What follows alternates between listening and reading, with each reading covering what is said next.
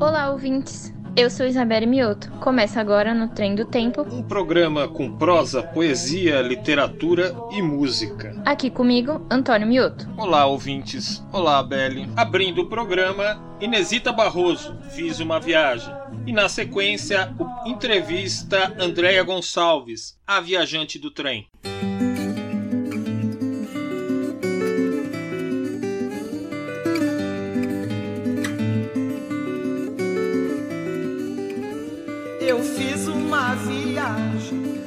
Foi pequenininha. Saí dos olhos d'água, fui até a lagoinha. Agora, colega, veja como carregado eu vinha. Trazia minha nega e também minha filhinha. Trazia meu tatu bola, fio do tatu bolinha trazia o meu facão com todo o aço que tinha, vinte couro de boi manso, só no bocal da bainha.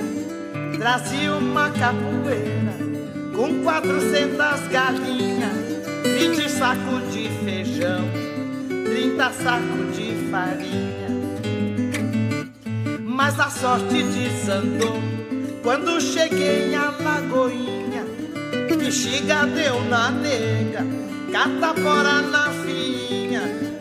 Morreu meu tatu bola, fio do tatu bolinha. Roubaram o meu facão, com todo o aço que tinha. Vinte couro de boi manso, só no bocal da bainha.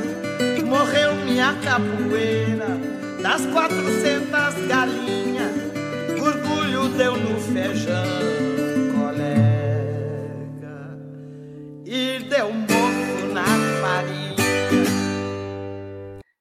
Eu sou Andréa Gonçalves, sou moradora aqui de Suzano, São Paulo. Eu comecei a minha história na escrita em 2013, oficialmente falando. Comecei a ser conhecida como a viajante do trem. Toda essa história aí começou com um blog, né, na verdade uma página no Facebook, eu trabalhava próximo ao metrô Santa Cruz, como eu falei, moro aqui em Suzano há mais de 40 anos, então praticamente é a minha cidade natal. E eu levava aproximadamente, sei lá, em torno de duas horas para ir, duas horas para voltar. E nesse nesse trajeto eu tentava aproveitar a melhor parte do tempo produzindo alguma coisa, seja lendo, né? Então eu sempre tinha um livro para estar tá passando melhor pelos perrengues diários que todos nós que pegamos transporte público, principalmente trem e metrô, sabemos como é. Ou eu via, né, observava alguma cena, alguma situação que me chamava atenção e eu escrevia pequenos textos e publicava né, no meu próprio Facebook, né, para os meus amigos lá,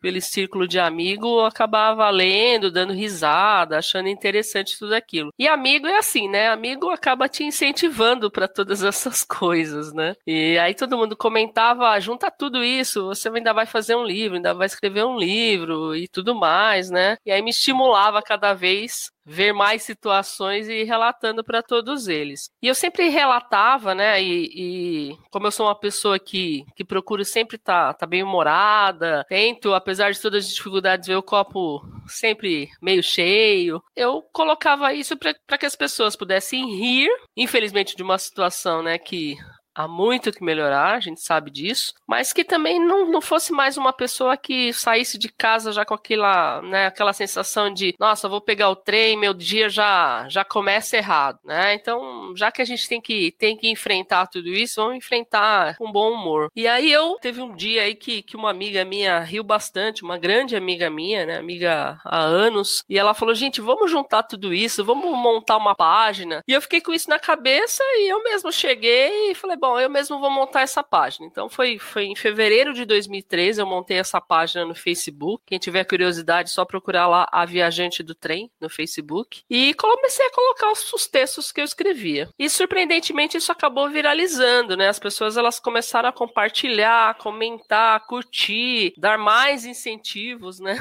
Para que toda vez eu começasse a fazer isso. Então eu já saía de casa preparada para ver mais histórias, né? Então pegava pegava o celular lá no bloquinho de notas, já escrevia tudo isso, né, as coisas que eu ia observando e transformava em texto e soltava. Com um pouco mais de um mês, na verdade com um mês exatos, eu comecei a né, ter um jornal aqui da região, o jornal DAT, Diário do Altietê, conversando, eles me ofereceram uma coluna semanal. Então, todas as sextas-feiras eu tinha uma coluna, logo no começo do jornal, nas primeiras páginas, uma coluna. Eles deixavam eu escrever minhas crônicas ali. Então, o negócio começou a ficar mais sério, porque, né, não tinha o compromisso semanal de escrever e o tamanho certo, né, edição, tinha que mandar para o editor com alguns dias com antecedência. E isso me ajudou também a ficar mais conhecida, principalmente aqui na região. E aí foi, foi dando start a minha história, né? Através disso, consequentemente, por causa do Twitter, Twitter também foi uma rede social que me ajudou bastante. É, eu juntei todas essas crônicas com alguns apoios, lancei o meu primeiro livro, que é intitulado também como A Viajante do Trem. Mais ou menos é isso, o começo da minha história, né? Eu digo que eu sou uma Andréia antes do, do livro, uma Andréia depois do livro, porque através através desse livro eu pude conhecer principalmente os movimentos de saraus, porque foi através dos saraus que eu conheci muita gente importante nesse meio da literatura, literatura periférica, né, que, que chamamos, e esse movimento de sarau, que até então para mim era algo completamente desconhecido e que me transformou, principalmente como pessoa. E aí a gente vai nessa pegada aí, já estamos em 2020, então seis anos, sete anos já, na verdade, dessa história como a viajante do trem. Então, o meu livro é de crônicas, bem humoradas, né, para quem anda nos trilhos, e aí depois eu já participei de outras coletâneas promovidas principalmente pelo Alessandro Buzo, no Sarau, né, Suburbano Convicto, que é uma escola para mim, um, um, acolhimento incrível. E eu já tô há uns dois anos sem escrever no jornal, acabei saindo, mas agora o meu foco acaba sendo às vezes escrever mais quando eu tô aquela questão da inspiração mesmo. Então, acabo escrevendo sobre situações que eu vejo no dia a dia. Então, é um poema, uma crônica um pouco mais social, de situações que eu vou vivenciando. Essa sou eu. Andréia, uma pequena pausa nessa nossa entrevista. Vamos aproveitar e ouvir Auá, grupo de cantadoras. Elas irão interpretar Canavial. E na sequência, a continuidade da nossa entrevista. Auá Canavial.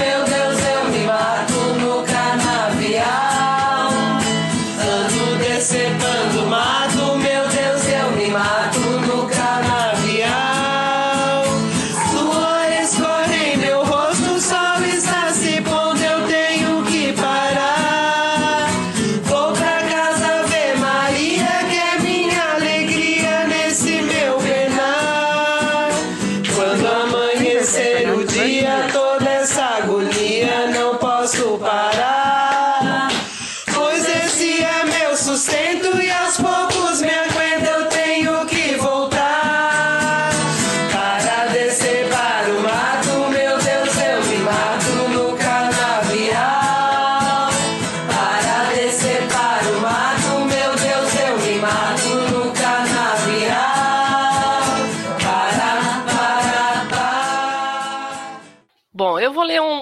pequeno trecho de um texto do meu livro, né, Viajante do Trem. Esse texto eu tive uma felicidade muito grande, porque o Sarau da Casa Amarela que fica ali em São Miguel, do Akira, da Sueli, junto com a Rosinha, com o Escobar.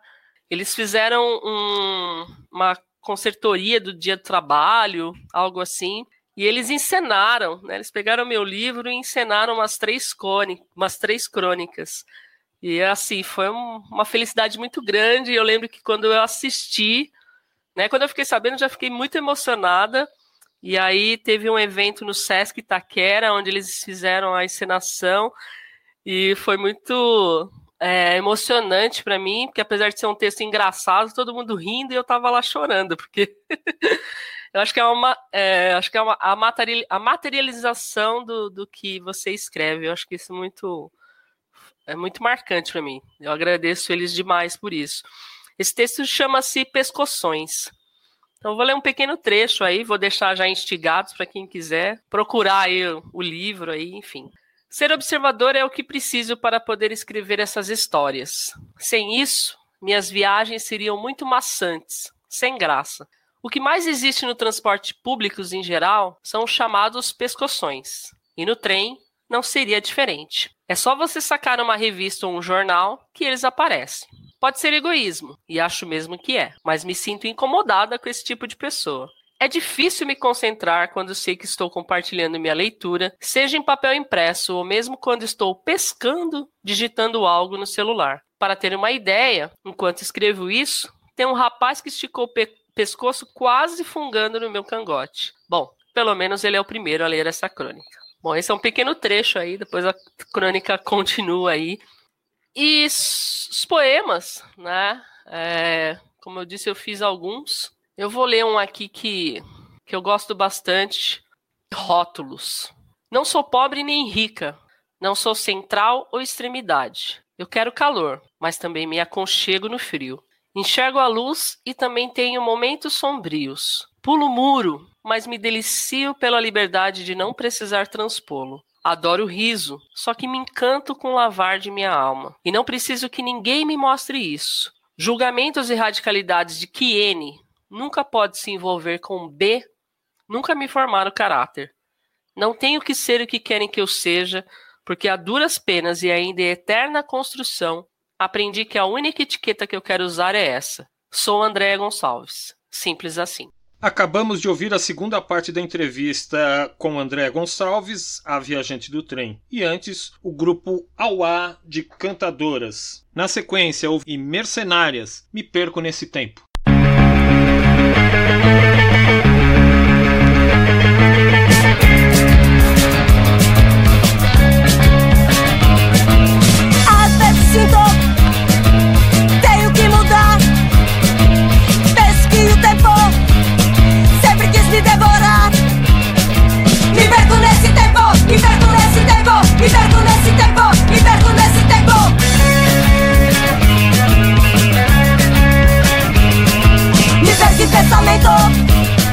Caminhando pra tão longe.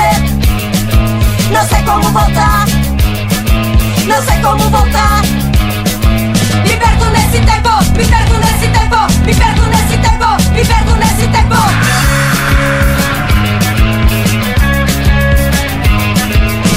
Às vezes sinto, tenho que mudar. Penso que o tempo sempre quis me devorar. Me perco nesse tempo, me perco nesse tempo, me perco nesse tempo, me perco nesse tempo, me perco nesse tempo. Me perco nesse tempo. Me perco nesse tempo.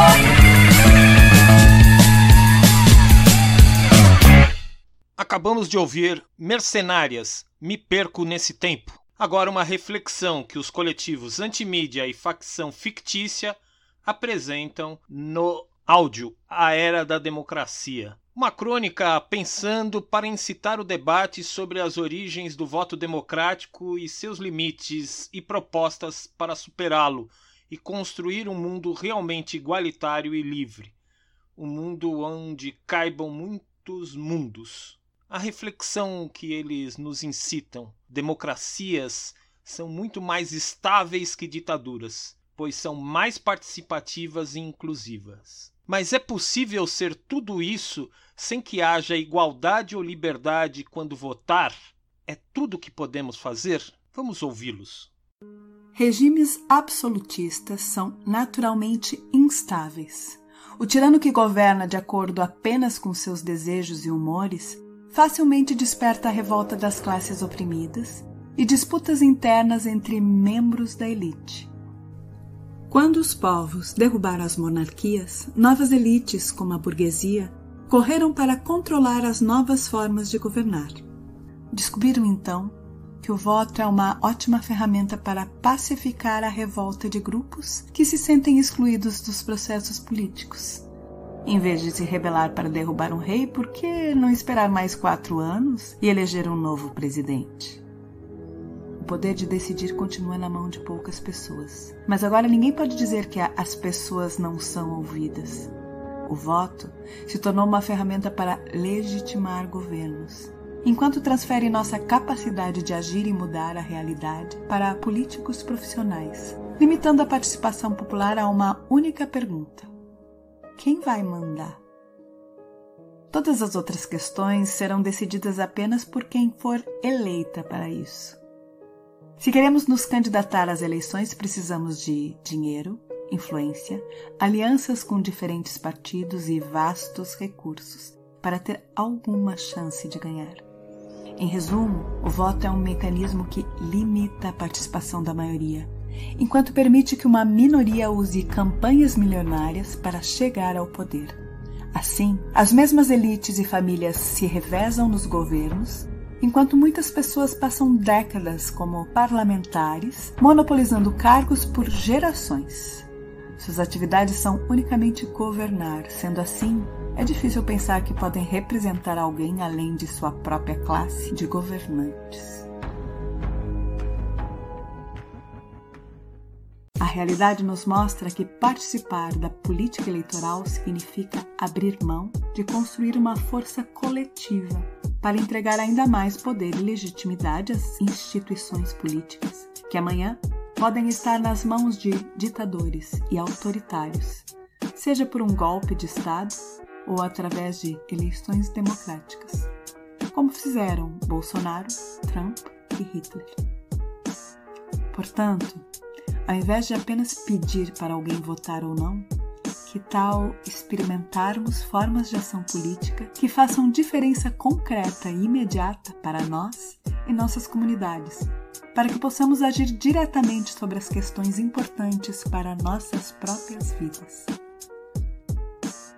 Existem diversas ferramentas e caminhos que podemos buscar que, ao invés de tirar o poder de nossas mãos, empodera a nós e a nossas comunidades, como a ação direta, a tomada de decisões por consenso, a busca pela autonomia, a construção de federações e redes interdependentes, formas transformativas de abordar conflitos, a criação de espaços de encontro e troca e diversas outras possibilidades que fomentam a descentralização, a horizontalidade, a solidariedade, o apoio mútuo e um mundo mais igual, justo e livre.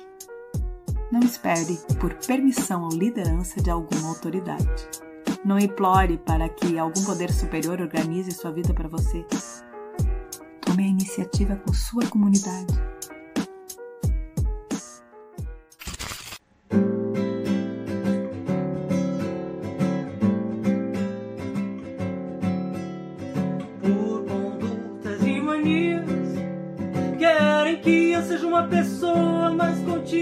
eu prefiro ser quem eu sou,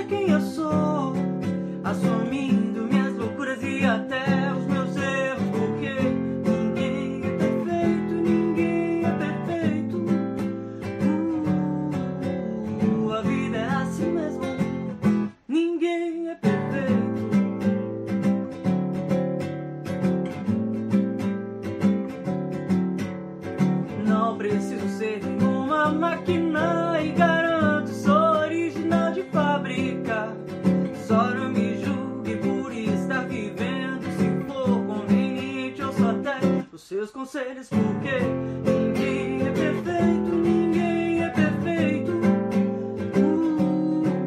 Uh, a vida é assim mesmo, ninguém é perfeito.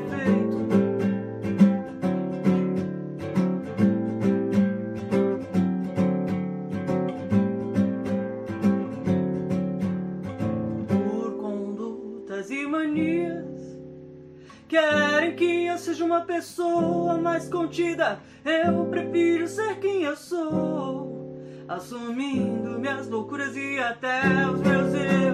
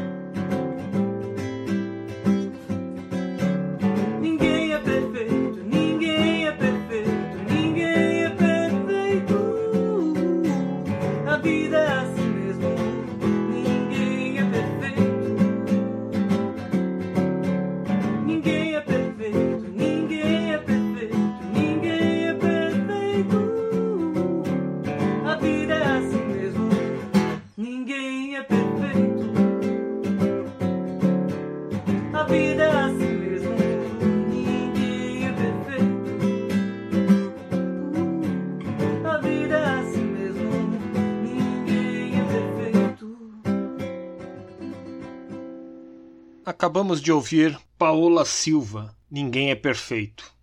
Tchau, até o próximo programa.